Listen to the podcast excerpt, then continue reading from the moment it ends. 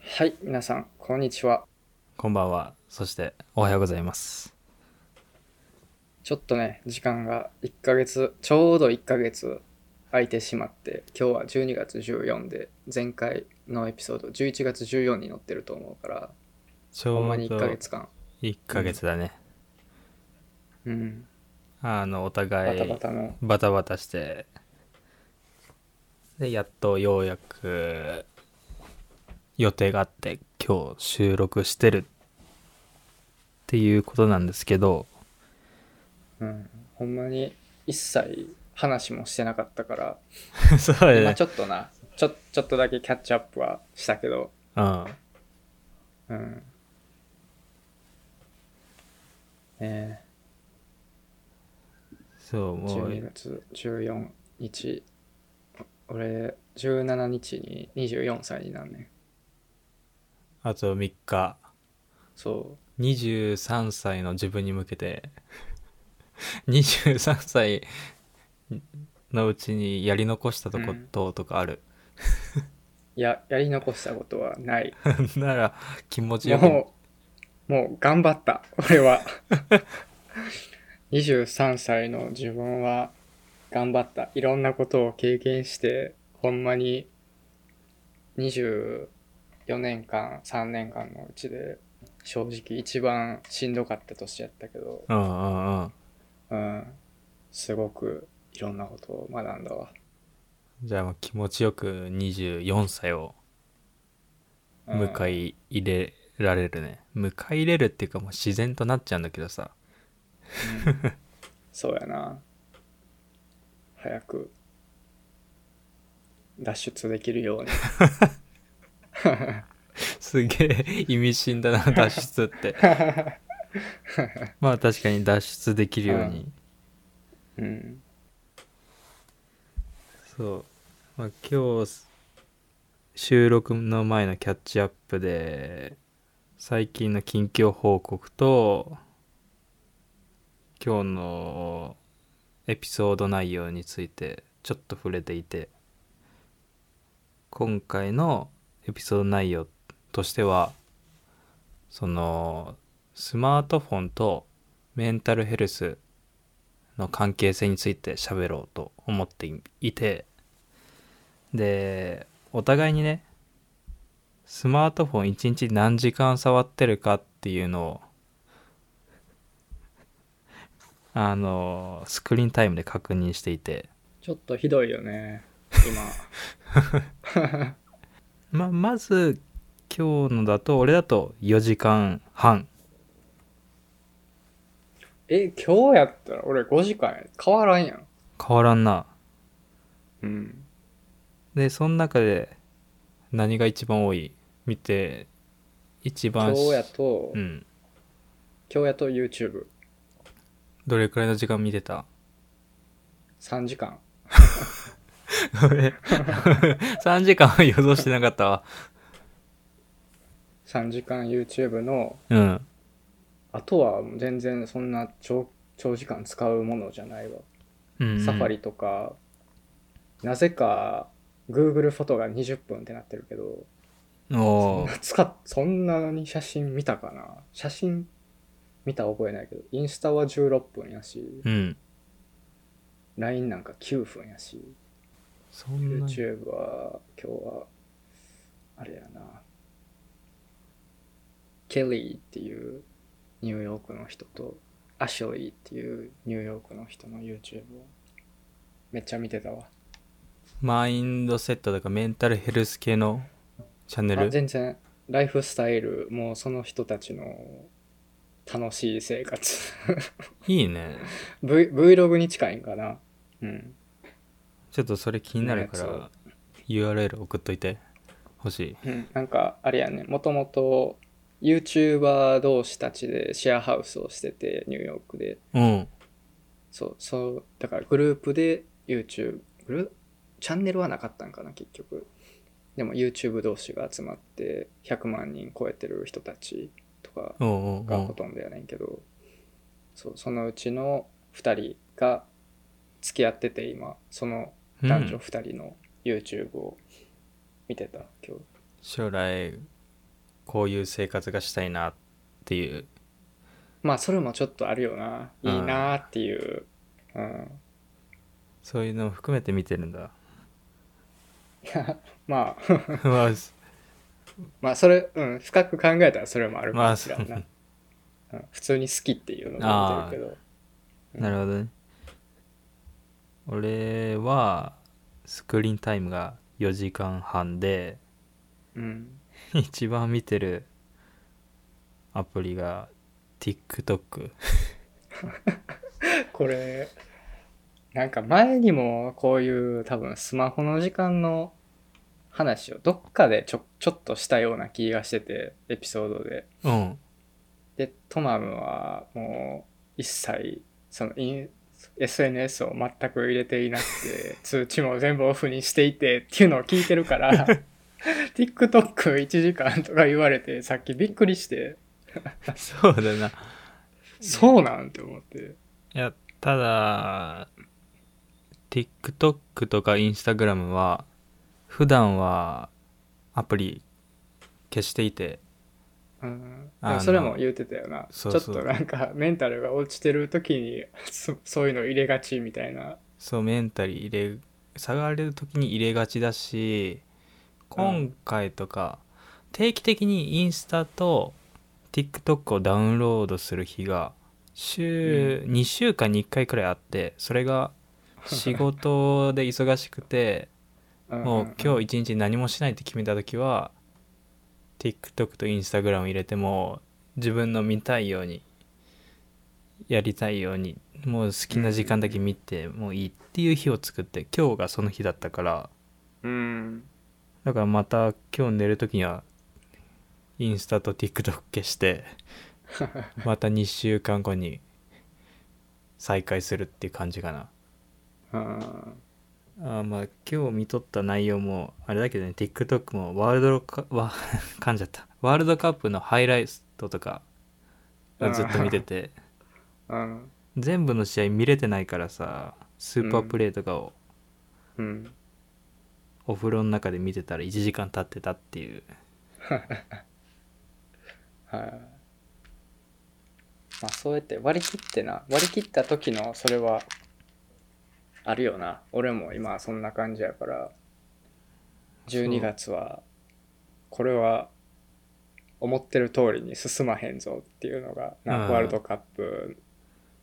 あるで12時4時とかの試合やった かうらんそうだなこれそんなプラン通りに行くわけないわと思ってんで今ゲストハウスも外国人だらけでうんうんうん遊びに行ったりとかしてそうそういうのがあるっていうのが分かってたからもう最後ぐらい楽しもうと思って今年そうだな今年もあと2週間だでねうん信じられんよまあうん早いね早いこれを始めたのも7月かポッドキャストうん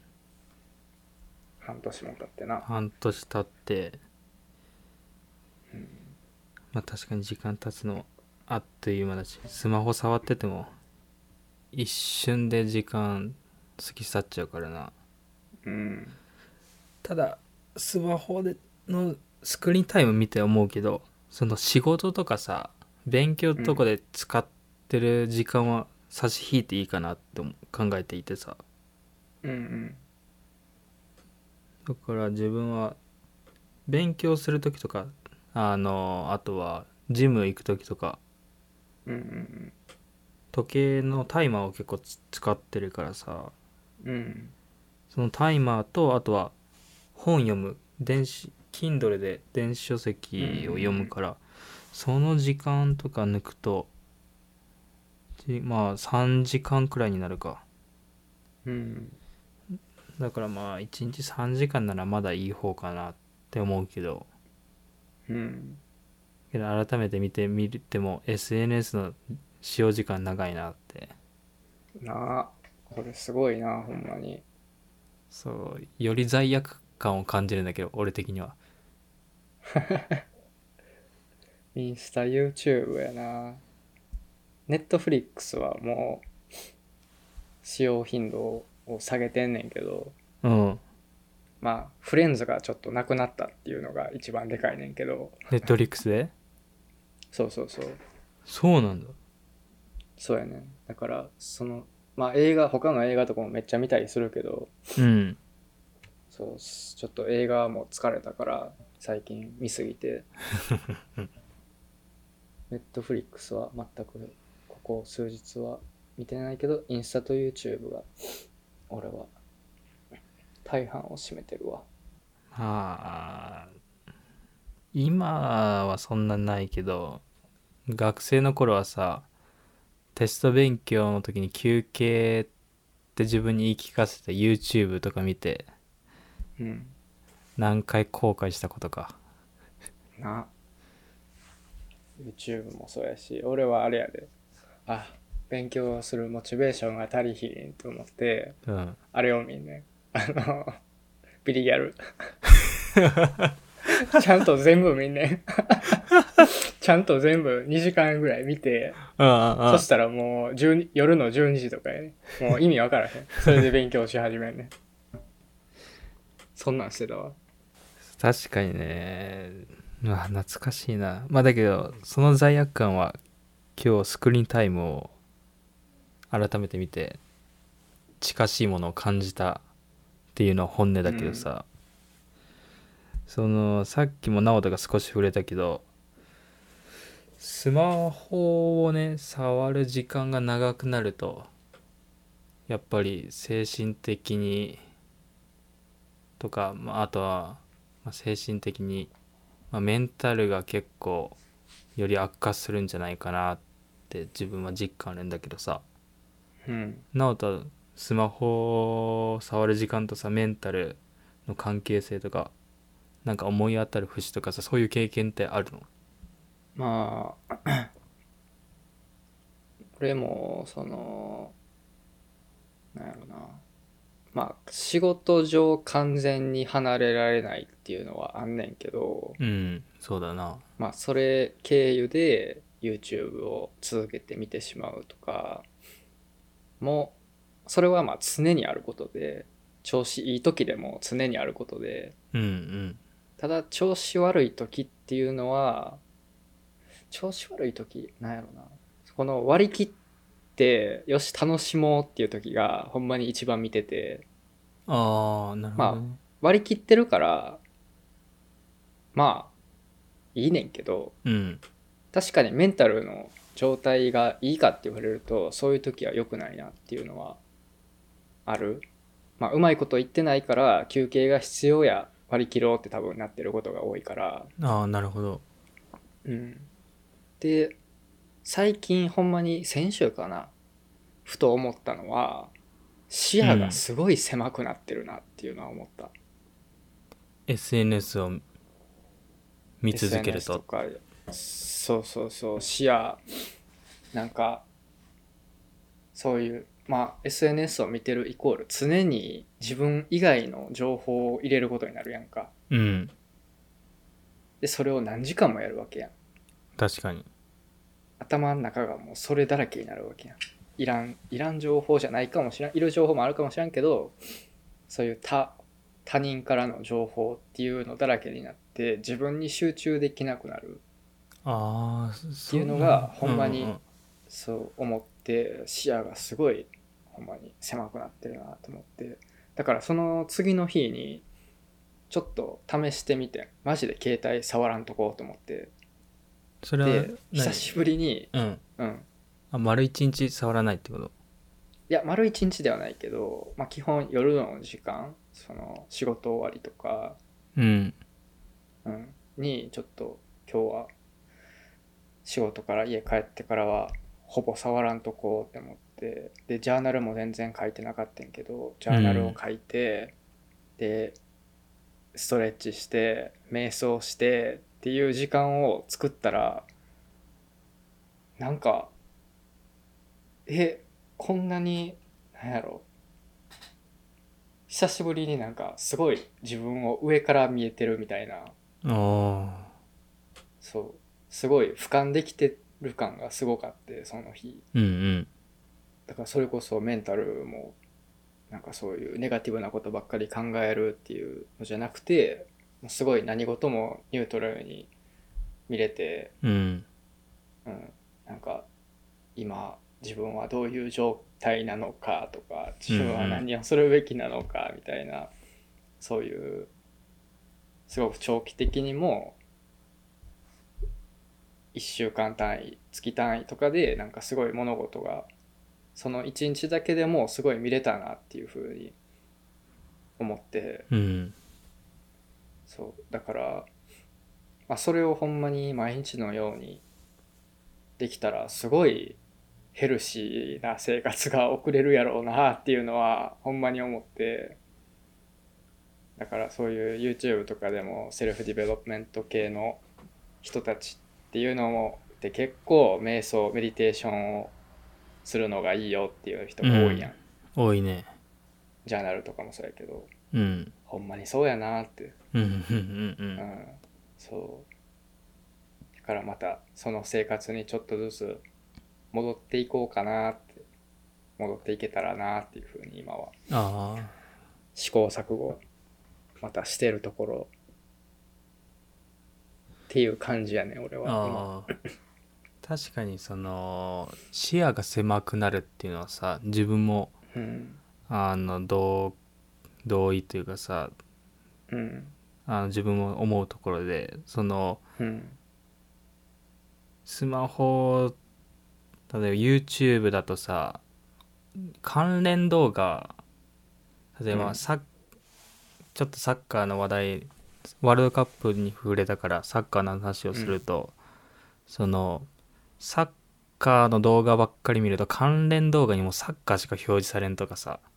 うんうんまあ逆にさそれをさもっと抽象度高くして言うとうんうんその自分の興味関心のあることしかさ表示されなくなってくるからさ、うんうんどんどん視野が狭くなるしうんまたはあなるほどねそうそうそうそうあとはもう自分にとって都合のいい情報しか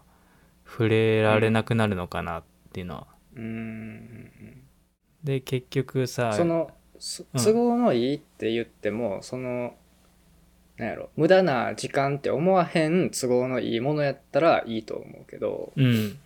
そうそういう好きなものサッカーとか、うんまあ、お笑いとか普通に見てて楽しい好きなものっていうのばっかりになってしまうと確かになんかあれやなそうまあそれがさ YouTube だと、まあ、まだいいけどそのネットの記事とかもさニュースとかも、うんうん自分の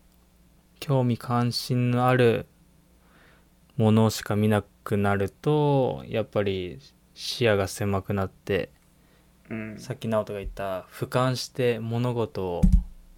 冷静に見るっていうのができなくなっちゃうなっていうのは、うんうんうん結構感じるなって思っててさそうやなそうその YouTube のさ 話で言うと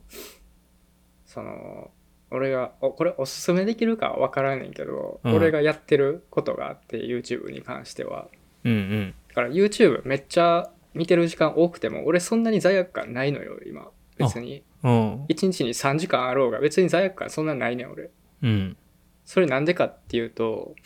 あの俺の YouTube 開いて出てくる動画って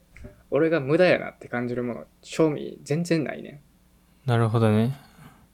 だからその基本まあ音楽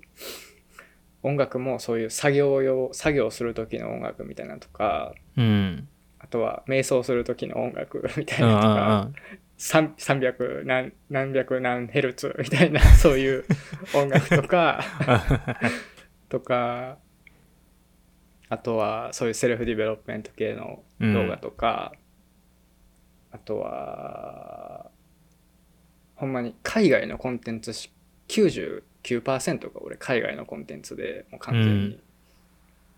ほんまにその1%春樹とかそういう海外在住の日本人みたいなそういうのしかもう出てけえへんくなっててでもたまにやっぱり俺もサッカー好きやしうん気になったものがたまに出てくるからそれは見ちゃったりもすんねやんうんうんだから昨日のあのボクシングのハイライト見たいなと思って YouTube 調べてみて そしたらボクシングの出てくるけど俺それが嫌やから、まああ、ー履歴からすぐですねなるほどね。でもしホームになんか出てきたとしても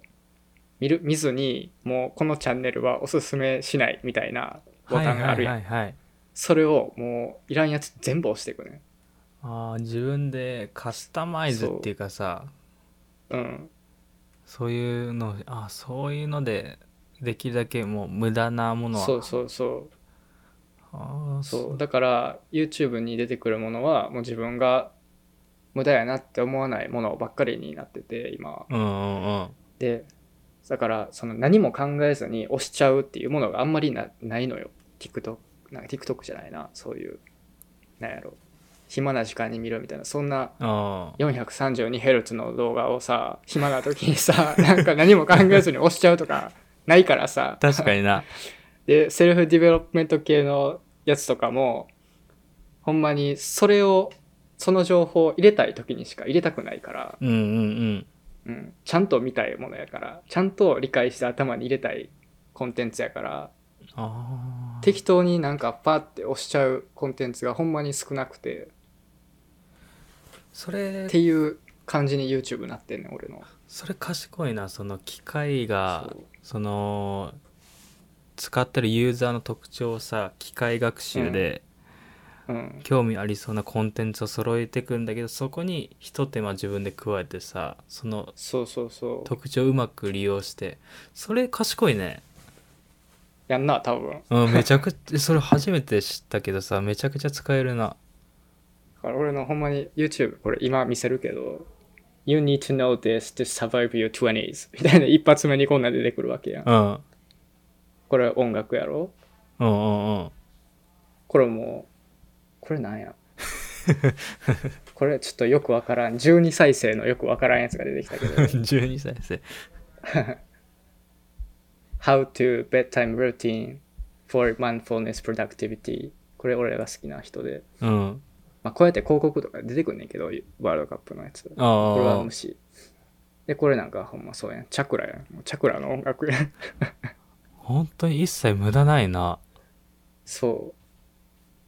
う。アンキサエティ。これはアリーっていう有名な、ああれの人で、あの、知ってようる見るやつや。俺もこのひそのアリアリだったっけ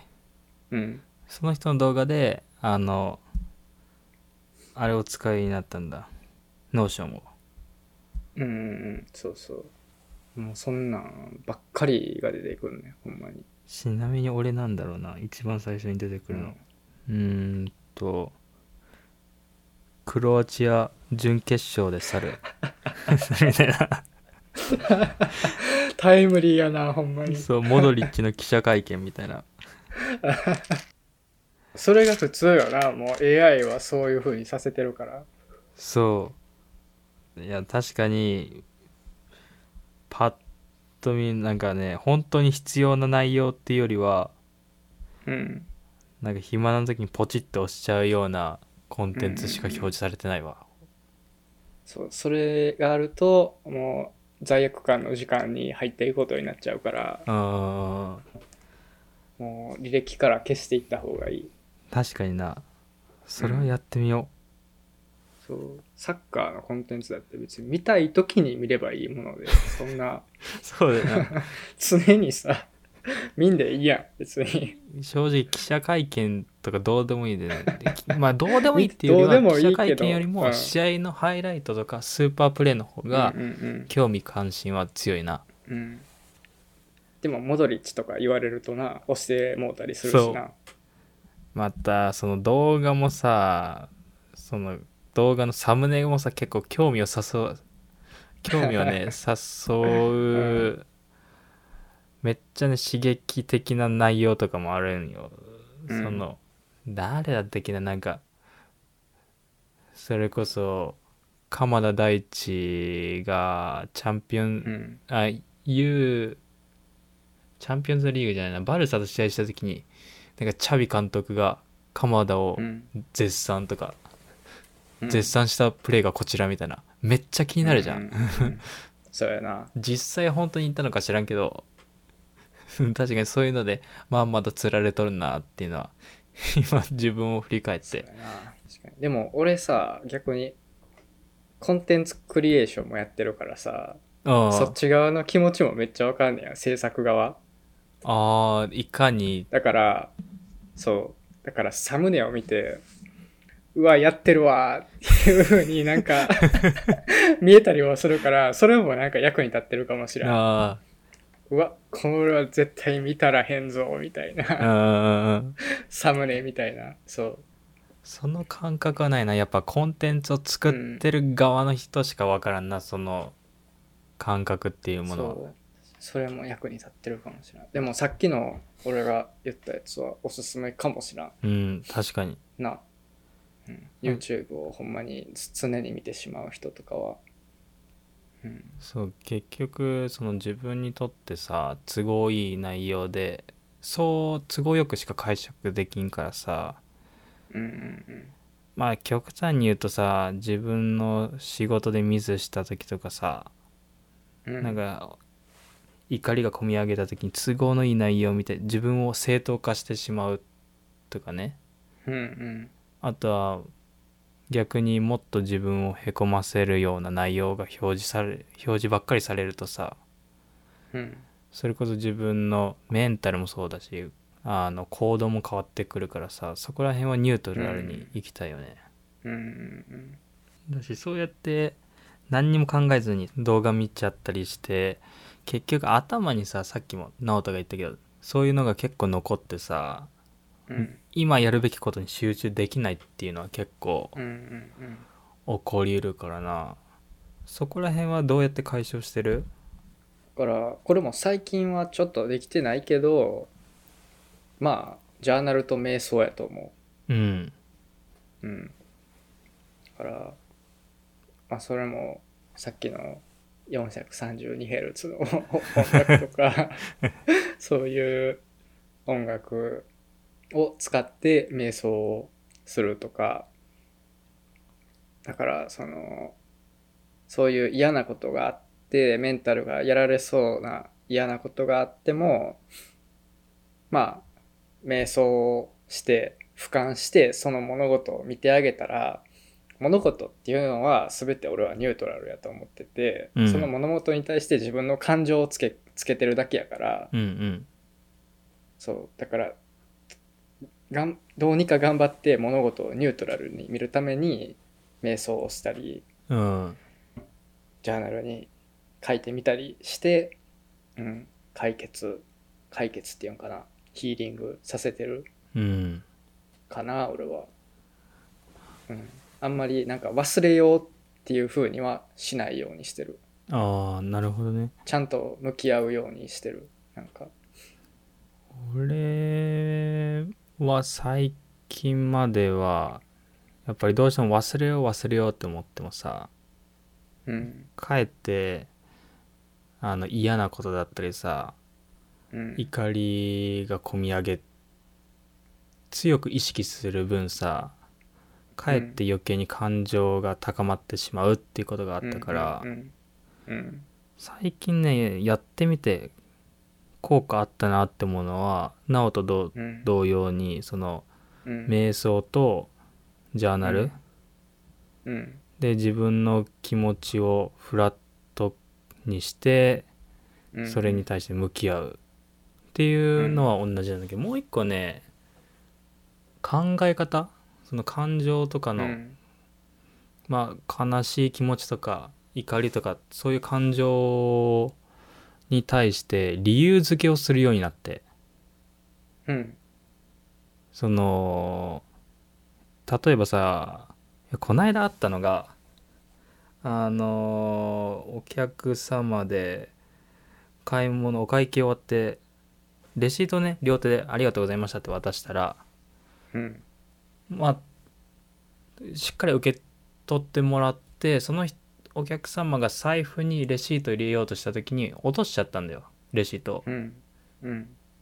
お客様本人が受け取って自分の手離して、で自分で財布に入れようとした時に落ちてでそしたら「おい」みたいなうんレシート落ち落ちたぞみたいなうんその例えばね自分とお客様の手がぶぶつかって落ちてしまったら申し訳ございませんだけどうんいや自分で落としといて落ちたぞとうんはい拾わんかいみたいなへあまあまあひあはいって言って拾って一見まあ申し訳ございませんって一応伝えてまあい終わそのまま帰られるかなと思ったら「なんやその態度」みたいな えはいや落とした瞬間になんで早く気づかんのみたいないあうんや早く気づいそんな 0. 何秒とかだようんお前はなってないと接客がうんって言われて店長呼んでこいって話になってさうんでまあレシートをねお本人が落としたのに落とされたと目の前で結構話を持っうて、ん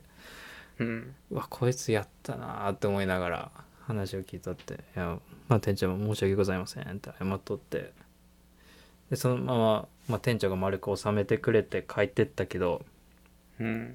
なかなかねそれに対する怒りがさ消えなくて、うんうんジャーナルとか書いても消えなかったんだけど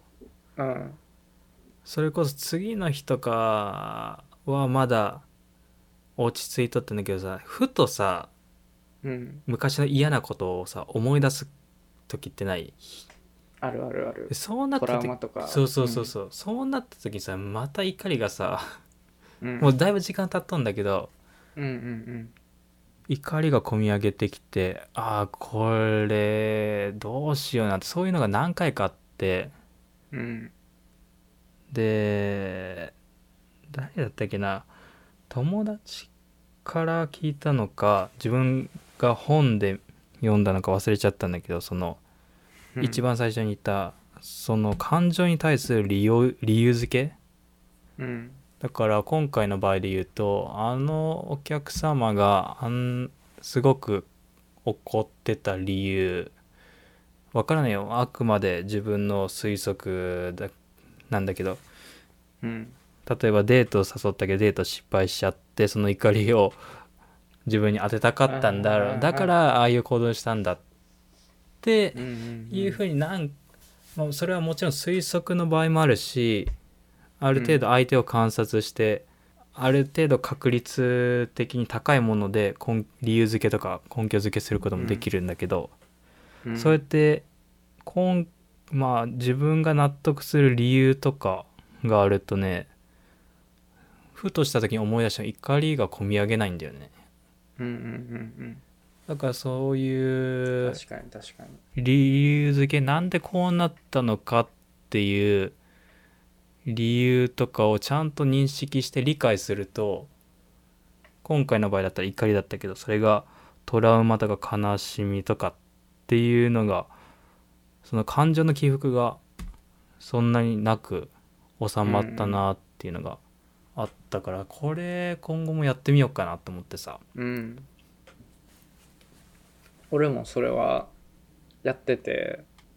特に理不尽なことに対してやけど、うんまあ今回のそのレシートの件も結構理不尽やと思うんだけど そうやねそう何か理不尽なことがあった時は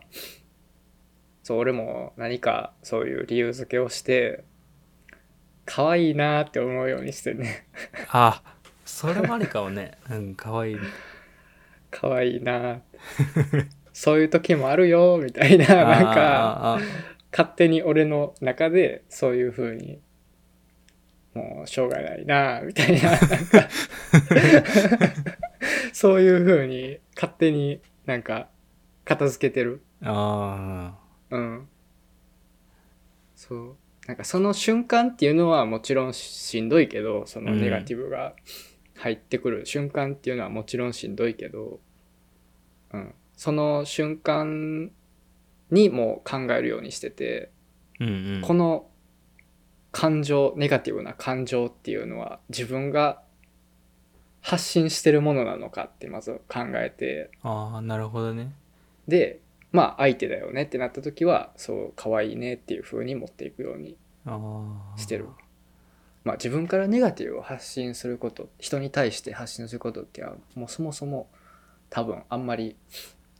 うん、他の人はもしかしたら感じてるんかもしらんけど俺的には全くそういうことはないからうん嫌な気持ちになった時はそれをそうその瞬間にも思うようにして可愛いねー って、今度やってみよう俺もそうあったらうん、ただそれを顔に出したらあかんで、そのあ瞬間ーに 確かにな余計余計 ね怒りそう火にガソリン注ぐじゃないけどさうん余計お、ね、感情が激しくなってしまってもうんあれだけど、あとはあれかななんかそうそれでもっと突っかかってこられた時は、そううんなんかアホになる 俺はアホになるうんなんか仕事できひんやつ仕事で仕事の場でそんなことになったこと分からんけどなんか一回さあの宇垣アナウンサーっておるやんか宇垣アナウンサ分からんおんねんけどーうんその人がそういう人生の嫌なことに対して「私はマイメロちゃん」みたいな なんかそういうのを一回書いてるのの中で見てんなこういうふうに思うようにしてるみたいなあ「私はマイメロちゃんだから」みたいななんかその後忘れたけどーああれじゃないマイメロだかそうらいうわからないとかじゃないのそう多分そんな感じやったと思うんだけどそういう意味でアホにああやるっていうか思うようにしてるのかな直接多分言葉にはそんなん出してないと思うけど出したらちょっと怖いよ なうん、そう。そういう風にするのも、なんか、ありなんかな、みたいな。あーやっぱり思うけどさその人生においてさ自分とか自分たちが成長するためにはさやっぱりそういう辛いことを乗り越えないと成長できないなうとんは思ってた、やっぱそれを乗り越えて、より一皮も二皮も成長できるって思うから、やっぱりそれをどんどん避けていくとさ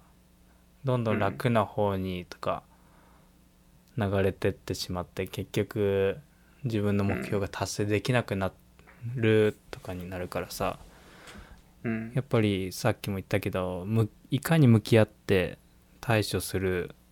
できる方法とか考え方を身につけるのが重要だなっうて、んだからススマホもさあの向き合い方よな、ほんまに。そうなんか。うん。そのもちろん便利でねいろんな情報を飛び交うけどそういうなんか長時間使うとそういう傾いた考え方になったり都合のいい解釈うん。あとはもうよりメンタル悪化してしまう状況にもなりかねないからさうん。だからそれを知った上で拒絶するっていうよりは理解した上でどうバランス取って使うかっていうのが重要になるようなうん。まあ理解プラスあれかあれがその対処方法かそううんメンタルが落ちてしまった時の対処方法、うん今回だとまあジャーナルと瞑想うん。あとは考え方かうん。そこがそうやな。うん重要になってくるかなとはうん。ほんまに便利なものって、すごい最近、ネガティブに、すごいなんか、ネガティブというか、うん便利なものって怖いなーっていう風にあー最近思うスマホもほんまにそうやしこんなにすぐにメッセージができてしまうのも逆に面倒くさいねんけどなん かまあ そうだよなこんな簡単にメッセージが誰にでも送れて誰からも来るんやって思うとめっちゃ面倒くさいしうん何でもその瞬間に調べることができて何でも映画でも何でもその瞬間に見ることができる映画館に行かなくても確かにその場で手だけを動かして何でもできてしまうっていうのがすごい怖いなっていうのもうんスマホに関しては思うし、なんかコンビニとかでもさ24時間365日営業してるなんかもう日本に住んでたら当たり前やんか当たり前だなでも海外に行ってみて俺が住んでたカナダのとこでもそんな店なんか一個もないしあこん何にでも何でも買える24時間365日の店なんかほんまにどこにもないからだからコンビニの人がもしなんかレシートを落としてきてもいや24時間やってくれてありがとうございますみたいなあそう だよなもうもっと休んでくださいよみたいななんかそうなんかそういう風にな外を知るとその便利なものほんまにこれは当たり前じゃないなんか便利なものなんやなみたいな確かに風にね考えれたりもな、するともっと広い広い目というか、うん、そういうすぐにカッとならないうんあれができるんじゃないかなっていうな。だからそういった点ではもう一つのなんだろう解決策としてはさうんその好奇心をね持っていろんなことを学んだり挑戦するっていうのはうんより視野を広げてくれるしそこで出会った人たちと交流したらさうん結構塞い塞ぎ切ったメンタルとか心を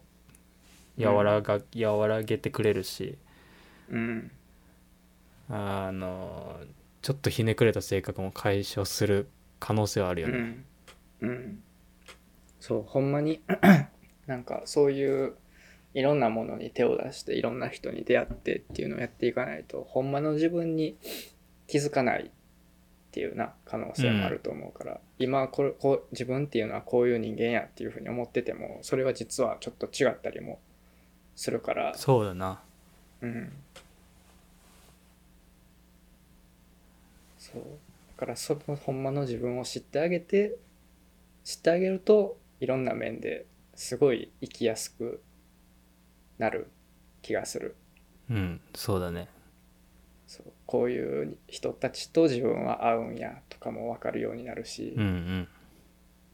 だから皆さんもまあスマホを触る時間を減らせたら減らしてみてでジャーナル瞑想あとは考え方そしてうん好奇心を持っていろんなことに挑戦したりしてみると新しい発見があったり考えより落ち着いて自分を見れるのではないかなと思います、はいじゃあ締めいきますかうん、12月まだね多分何個か出したいなとは思ってるんですけどそうだねいやちょっと待ってな まだそんな明けまして